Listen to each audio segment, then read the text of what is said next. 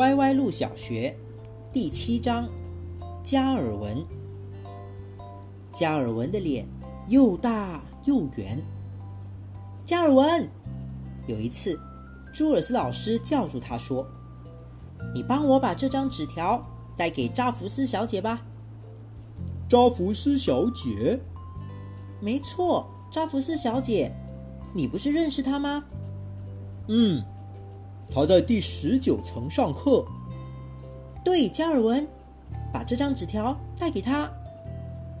但加尔文却站在原地，纹丝不动。嘿，怎么啦？你在等什么呢？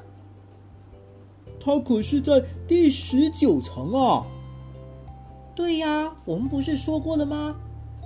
第十九层，没错，加尔文就是第十九层。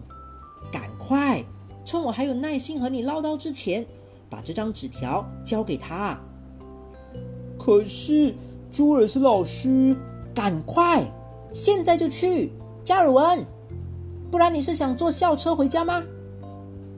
哦，好的，女士。加尔文说：“他缓缓转过身，走出教室。”哈哈哈哈哈哈！泰伦斯大笑，模仿老师的口吻说：“把纸条交到第十九层。”嘿嘿嘿嘿！交给扎福斯小姐。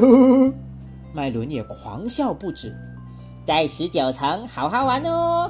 杰森大笑。加尔文孤零零的站在教室门外。他不知道该去往何方。要知道，当初歪歪路小学的建筑师在建造这座大楼时，不小心建歪了，而且他还忘记了建第十九层。歪歪路小学有第十八和第二十层，就是没有第十九层。建筑师只能对大家道声对不起了。更何况。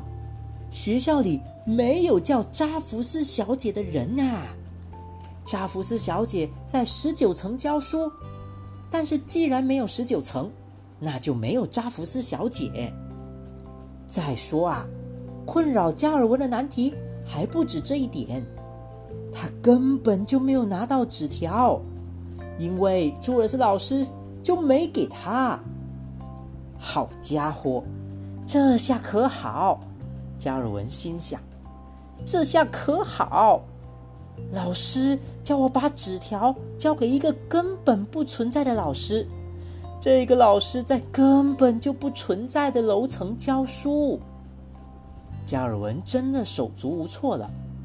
他走到第十八层，然后走回第二十层，接着又下到第十八层，最后又回到第二十层。没有十九层嘛？真的从来就没有第十九层，以后也不会有的。加尔文来到教师办公室，他决定找一找扎福斯小姐的信箱，可是找了半天也没有找到。不过这件事倒不是很让人心烦，毕竟加尔文手里也没有纸条呀。他朝窗外望去。看见体育老师路易斯正在投篮，路易斯一定知道该怎么做，他心想。于是加尔文走出大楼，来到操场。你好啊，路易斯！加尔文向他打招呼。你好呀，加尔文！路易斯一边说，一边把篮球朝他扔过来。加尔文运球越过路易斯，跳起来投球。结果却没进。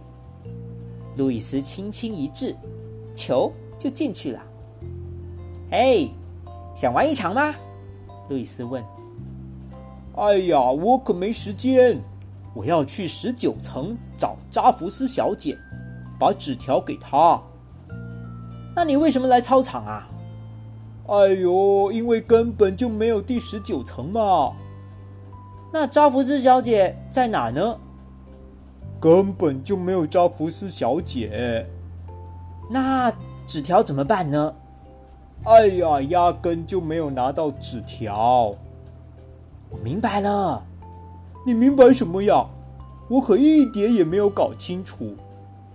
很简单呀，你不应该把压根就没拿到的纸条交给什么不存在的老师，你没有办到。加尔文不太明白。唉，我就告诉朱尔斯老师，说我没有把纸条交给扎福斯小姐吧。嗯，不错，诚实最好。不过，我也不太明白自己刚才说的那句话。加尔文走回第三十层，回到朱尔斯老师的班上。太谢谢你了，加尔文！朱尔斯老师一见到他就叫道。加尔文连忙开口说：“可是我……”朱尔斯老师打断他：“哎呀，那张纸条可重要了，我真高兴有你这么个值得信赖的好学生。”是呀，可可是您瞧，嘿，你当真把纸条交给第十九层楼的扎夫斯小姐了？杰森诧异的问：“你是怎么办到的？”这话什么意思，杰森？你是怎么办到的？朱尔斯老师质问他：“他就是把纸条交给扎福斯小姐了。”杰森，你得明白，有些人就是很靠谱。可是朱尔斯老师，加尔文还想解释。这张纸条真的很重要，朱尔斯老师自顾自的说：“我想让扎福斯老师别等我一起吃午饭了。”哦。那不用担心了，他不会等的。太好了，朱尔斯老师说：“我桌上有一罐图奇罗尔牌棒棒糖，你自己去拿一根吧。这是我对你这位小信使的奖励。”谢谢老师。